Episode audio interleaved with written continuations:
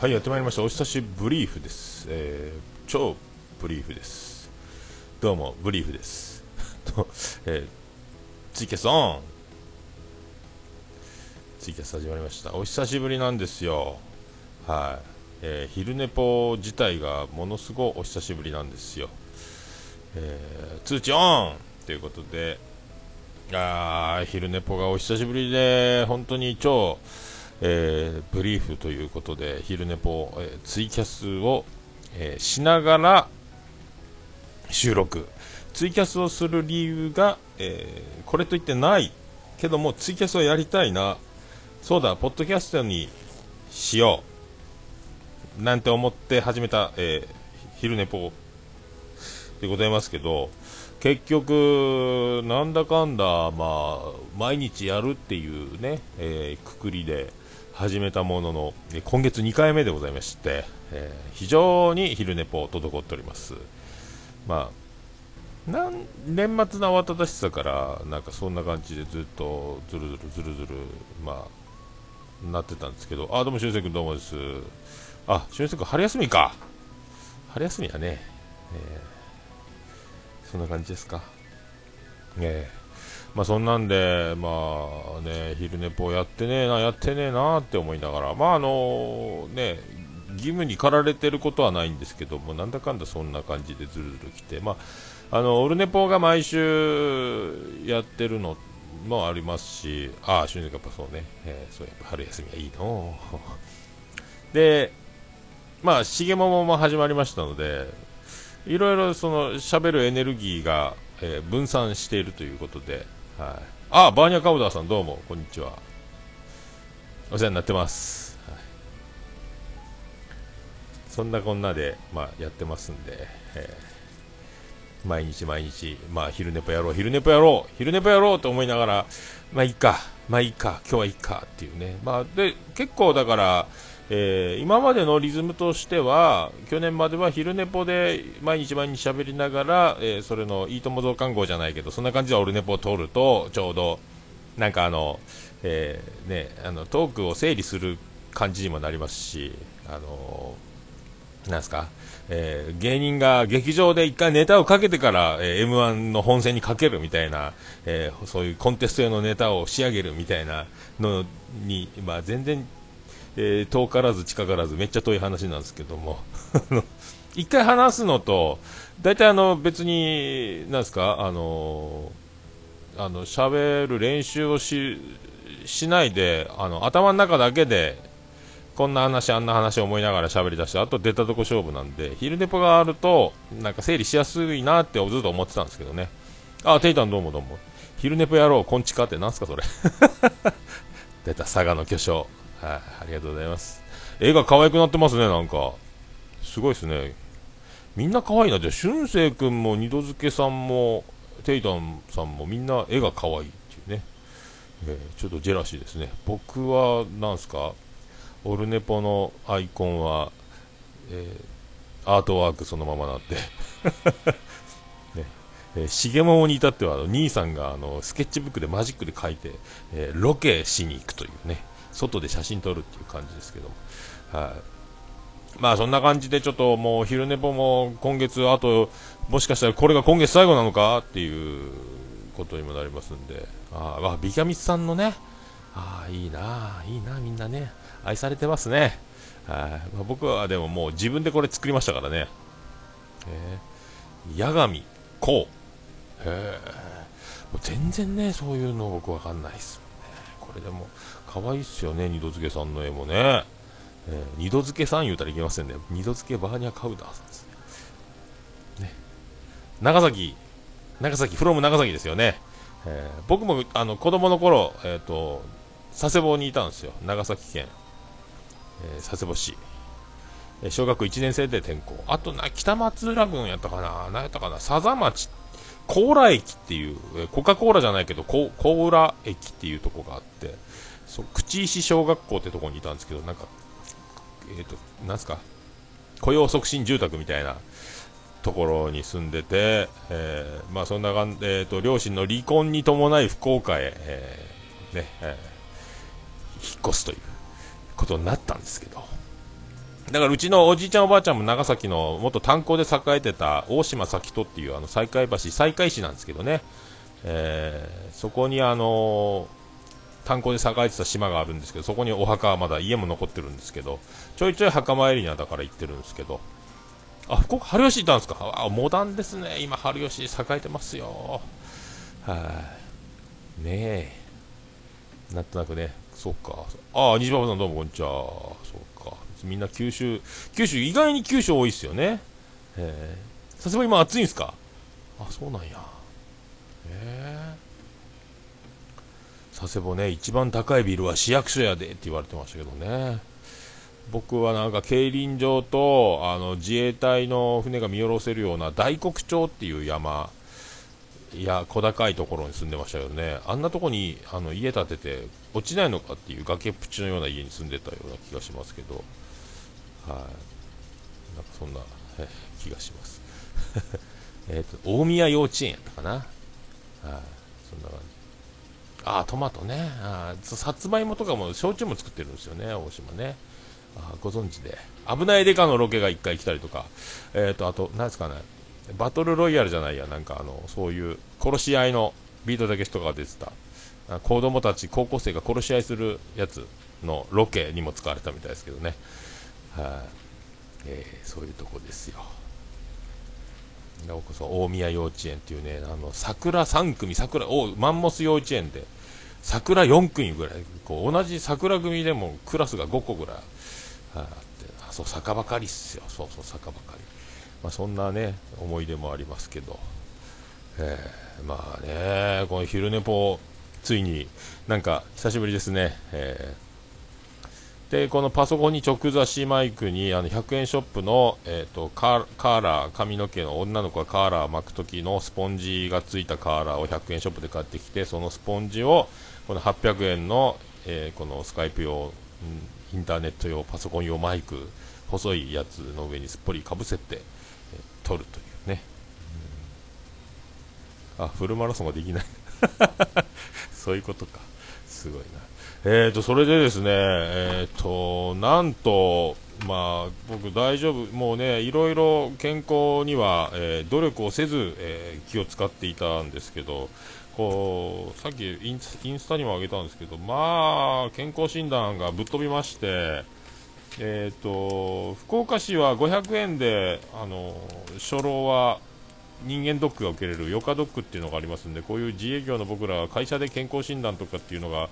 自自力でやらなきゃいけないんでありがたいのでこれ4年ぶりですか平成26年に1回あの健康診断を受けたっきり、まあ、そろそろやっとくべって、えー、この前3月3日、えー、平成29年約、えー、3年ぶりえ、41歳の時と今44歳とやりまして、え、っと、これね、まあ体重はちょっと増えた。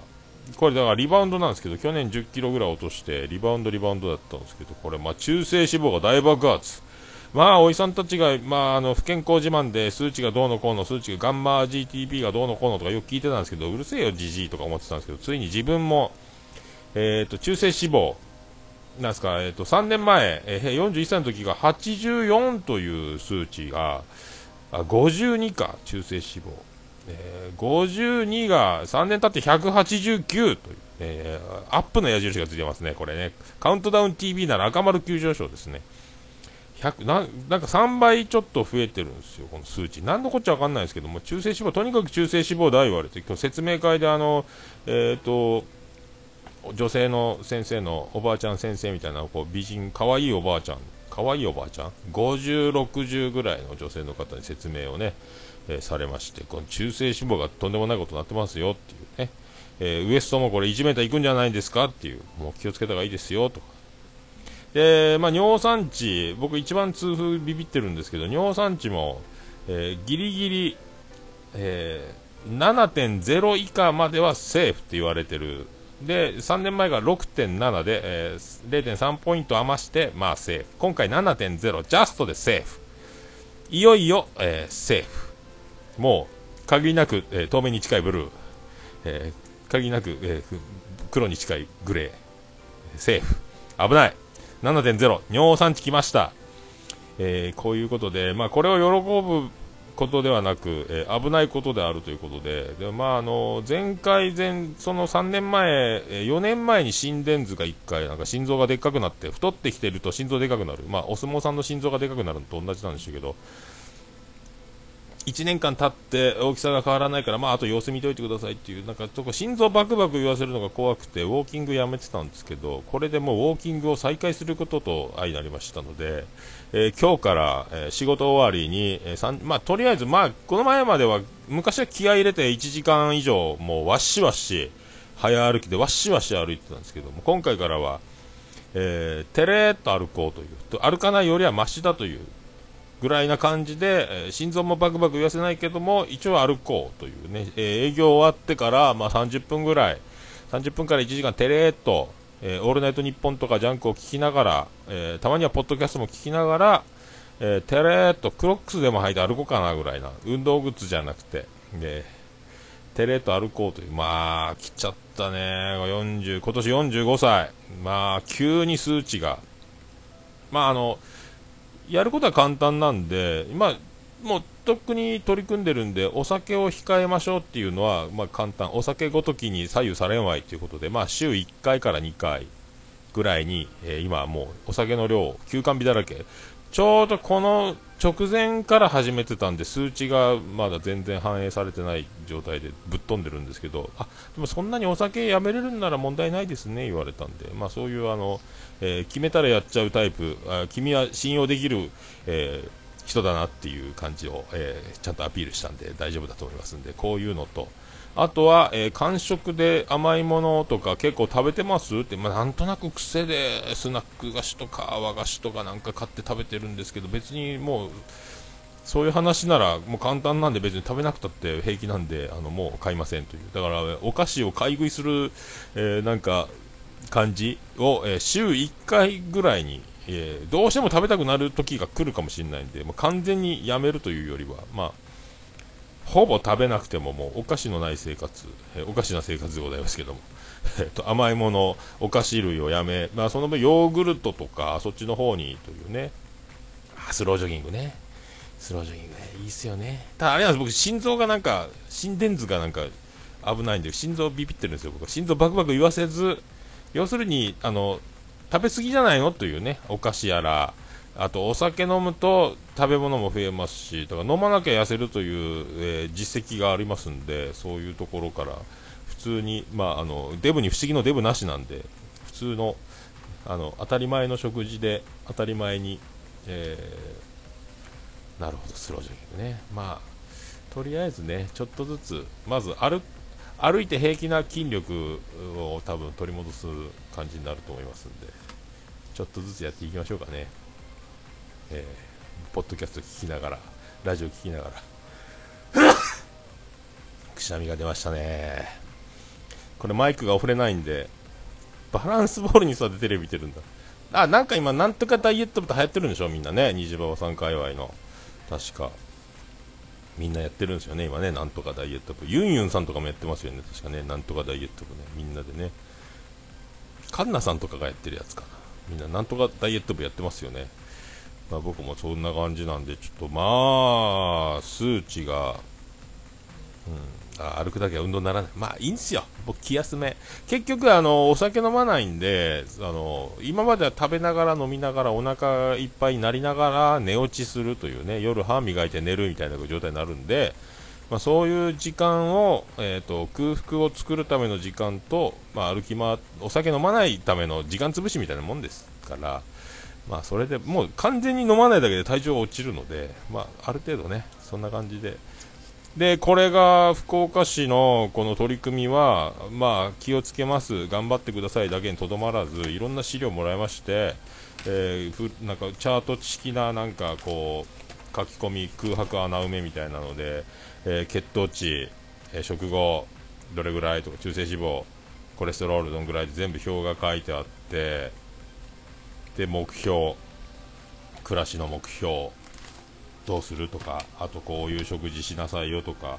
え全部こういうことですよみたいな資料がいっぱいあってそして1年後の、えー、達成目標を、えー、今、えー、誓いましょうみたいなのを書きましてえ、とりあえずどういう取り組みしますかということで、まあ、食後のウォーキングを、まあ、最低でも週3ぐらいはやって、えー、休館日は週4回やけど、まあ、実際週1から2ぐらいはもうでほぼ飲まないような生活に切り替えるんですけどそういう緩い目標を書かされまして、えー、副社式になってまして、えー、保健所の方が扱預かるということで3月27日スタートとなりましてこれ半年後の、えー、9月の末頃に一度、え携帯の方に電話させていただきますみたいな、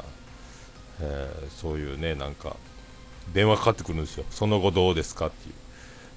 で、まあ、検診が、えウエストが5センチ体重も5キロ減るような取り組みを、えー、今からゆっくりのんびり半年1年かけて、えー、やっていってくださいみたいな、えー、コアトレ？インナーマッスルに答ええー、語りかけるやつですかね、えー、まあね。もうあの真剣なのか真剣じゃないのかっていうところになりますけどね。もう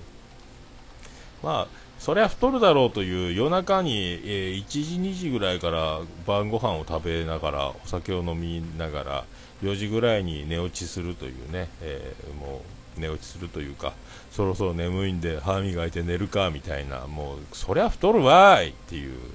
え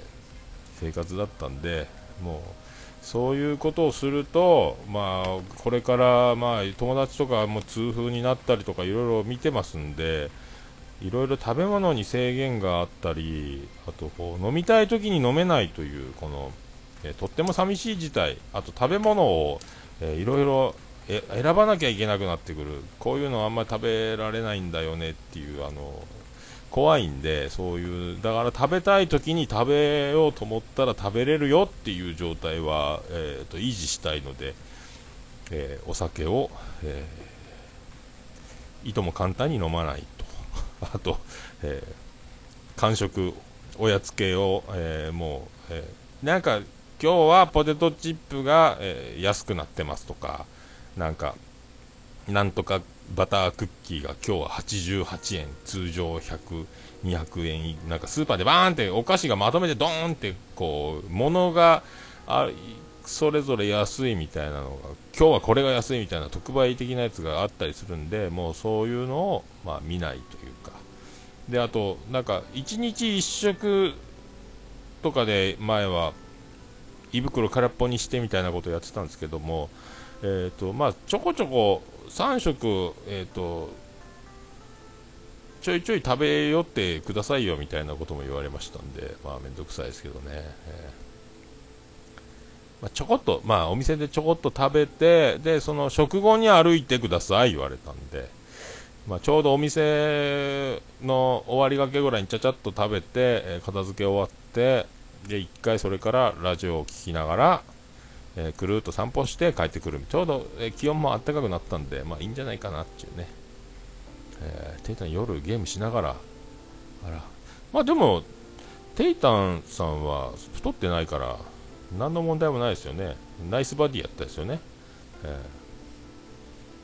ー、羨ましいですよね。まあ、太らない太らない体質じゃないですか、えー、まあちょっとぐらい太ってくださいよ、えー、まあそんな、えー、そんな感じですかまあねびっくりしたなまあそんな大した数値は気をつけてるからあんまり派手にはやってないんでまあそんなに食らうことないやろうなと思って思いっきり食らったんで、えー、そっかテイタも腹回りやばいんだね、そんなとこですか。まあね、よく、はあ、まあ、気をつけていきたいところですね。まあ、まさかね、こんな数値を叩きつけられる時が来るだなんて思わなかったんですけど、えー、俺は大丈夫っていう、こういうね、こういう過信が、えー、これは何かの間違いじゃないかっていう数値、こんなに3倍以上と突然52から189ってこれ、なんかよく数値中性脂肪の数値がよくわかんないんですけども189なんかになるもんやなと思って、えー、よくわからんなこれな、えー、血糖値は問題ないみたいですけど、えー、怖いねまあとにかくあんまりお酒も毎日飲むもんじゃないですよってことみたいですね。タバコ吸ってる人はタバコ吸ってる人でもっとさらにややこしいみたいなんですけど、まあ、タバコは吸ってないから、あとお酒だけどということで、まあ、楽は楽ですね。そんなにあの飲まないと寝れないわけでもないんで、まあね、こう、いいんじゃなかろうかと思いますけど、怖いね、ほんとね、まあ、無事にそんな感じでやっていこうと思います。そして今日、福岡大大堀が、えー、っと、再試合、エース三浦、また130球ほど投げまして、えー、福岡で、福岡県勢今年、えーと、2校出てますけど、ベスト8に2校残るというとんでもないことが起こってね、あの東海大福岡に限っちゃあの清宮率いる早稲田に勝っちゃったっていう、どうすんのよっていうね。でも、明日また報徳学園と福大大堀は当たるんで、エース三浦は2日前に190何球も投げてて、今日130球投げてるというね、さすがにまっすぐは、えー、140キロに満たない感じだったんですけども、もうやめてあげてって思いますけどね、夏の大会予選で肩ぶっ壊すんじゃないの？もうはたまたこうドラフト指名されたり、大学に進学した時にえ肩ぶっ壊すんじゃないのとか、ちょっと心配ですね、まあね、あのいいピッチャーなんで、まあ、大堀、別にあの他のピッチャーであのチームが勝ちゃいいとはみんな思ってやってるんでしょうけどその前にね選手の寿命も大事にしてあげてほしいなと日本の宝になるような逸材だと思いますんでいいピッチャーなんでね本当かわいそうやなというね。あとは高校野球のそのルールというかシステムをなんとか球数制限 WBC の球数制限じゃないですけども、まあ、控えピッチャーがいないところはねかわいそうですけどちょっとだからある程度登録人数も多くさせてあげるとか系統高校野球の系統のシステムあと延長戦をさせないとかなんかねそういうのやってほしいなと、えー、かわいそうや。ね本当。あジバコさんもそう。球数制限ね高校野球こそ。かわいそうやで昔なんか本当にあの延長18回とか1人で投げて握力がなくなって、えーと、もうまっすぐとカーブだけみたいな球種で昔はやってて、もう肘が曲がんないとか、肩が上がんないとかでも、それでももう投げて、結局それでもう終わっちゃう、野球生命、選手生命、それで終わりっていうピッチャーもいたみたいなんでね、活躍したばっかりに。だから、あながち勝っちゃうと、ピッチャーは、あの楽天の松井裕樹なんかも、あの22奪三振で甲子園ですごい記録作って夏の大会は負けたんであの上がってこなかったからなんかちょっと僕もほっとしましたもんね。えー、よかったと、あと大谷花巻東の大谷君も、えー、岩手の県大会で負けたので甲子園でバンバン投げずに済んでよかったなとか、ね、だから大阪桐蔭の辻内君ってあの左で150キロ投げるエースなんかも巨人で結局もうボロボロになって今、女子野球のコーチかなんかやってるじゃないですかね。結局だから、えーとあれ使えなくなっちゃうんでね甲子園で活躍して連投させるとまあね、えー、かわいそうやなというね。あ夏場の炎天下ね、えー、あれも大阪ドームでやってあげたらいいのにと思いますけどね、まあ、甲子園の土がいるんやろ。甲子園に屋根つければと思いますけど、夏の大会ね、まあ、学校があるから夏休みやらなきゃいけないっていうのはあるんでしょうけどね。まあ予選も7月から僕見に行きますけどもう日焼けしますもん。見てるだけで日焼けしますから選手は大変やろうなと思いますけどね、えー、まあ、そんな、えー、そんな高校野球ね、まあ、WBC も終わりましたし。あとはプロ野球の順位予想大会やろうかなと思ってたんですけど、まあまあ、まあ、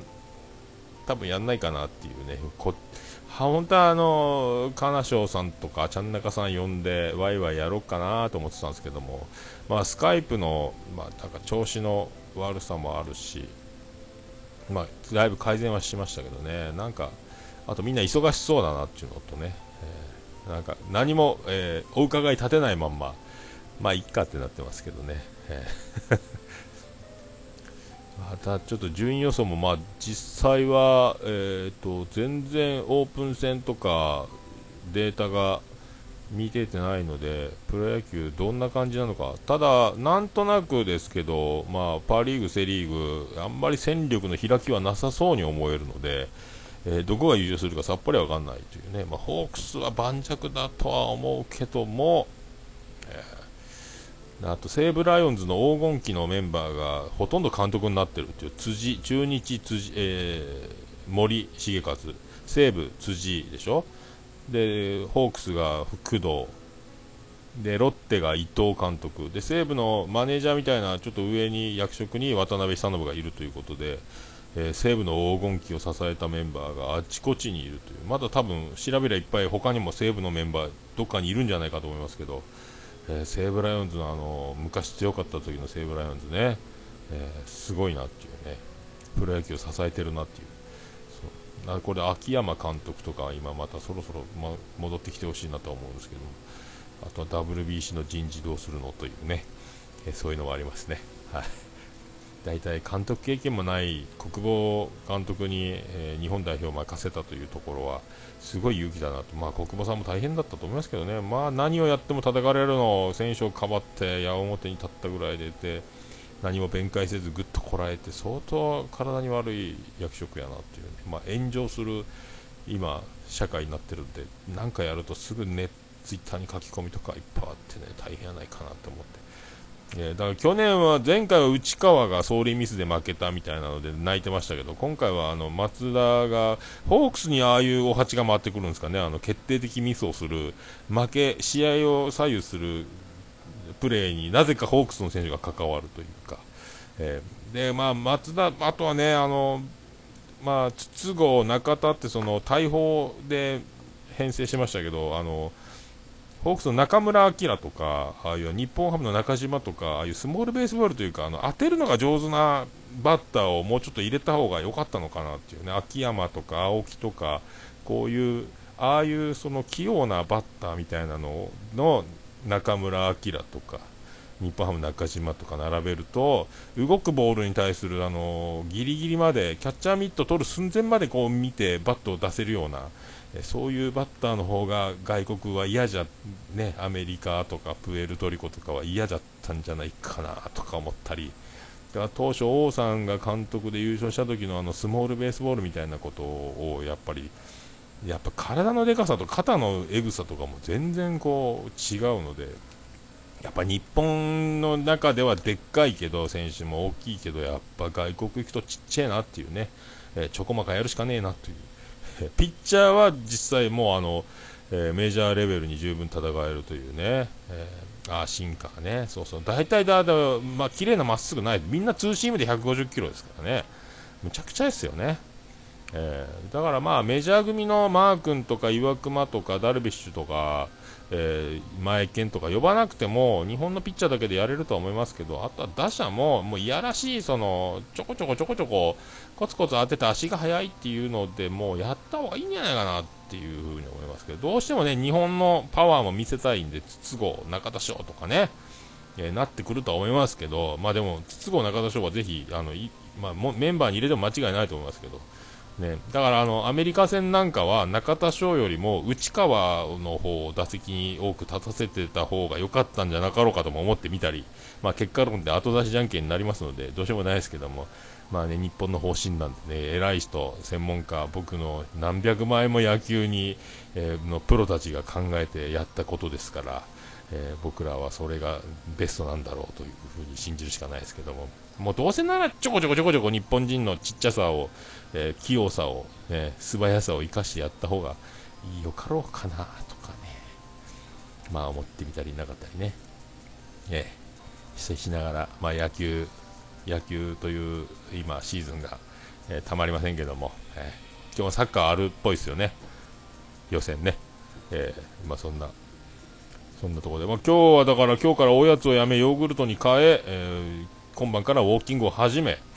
そして、えーと、北の国からも見ようかと思ってますけどね、えー、北の国からが楽しくて、まあ、重桃の収録で今もう北の国からが楽しすぎてもう兄さん聞いてくださいよという収録になってほとんど北の国からを語るみたいになってますけど、えー、アニメカフェラテのラブライラブライブサンシャインの回みたいな感じの ただ、えー、あそこまで忠実にえー、セリフ起こしやら何やらしてない。どちらかってとにかく面白かった感動した驚いたってところを徹底的にわーわー言って終わるというね。あれだから北の国からを知らない人が僕が北の国からの楽しかった言うてる話で全く北の国からをつかめないんじゃないかっていう心配は、えー、なぎにしもあらずという まあそんなところで、えー、は20秒切りました。まあ、久々の、えー、昼寝ぽ、えー、やりました。えー、何のこっちゃ、まあ、どちらがあるというのは、まあ、いつものことですけども、まあ、そんなことでございまして、今月も一回やれたらいいなと思いつつ、皆さんありがとうございました。それでは、また、近いうち。ということで、えー、昼寝ぽ終わりまして、はい。終わりました。はい。えー、何のこっちゃよくわかりませんけども、はい。こんなやったっけ？まあ、わかりませんけど。え、とね、もう今4時前なんで、今からまた休み明けですんで、えー、勤労していこうと思います。えー、まあね、昼間、北の国からが見れないね、長男ブライアン、次男次郎丸、春休みで家にいるんで、まあ夜中、ウォーキング帰ってきて、えちょっとずつ見ながら、えまあ、北の国からめっちゃ面白いですね、本当ね。びっくり知らんやったと、ね、そういう、そういう生活でございます。皆さんごきげんよう。皆さんね、ぜひ富良野へお越しくださいということで。はい、ありがとうございました。それではみた、えー、え、みだ、また、また、えー、近いうち。ありがとうございました。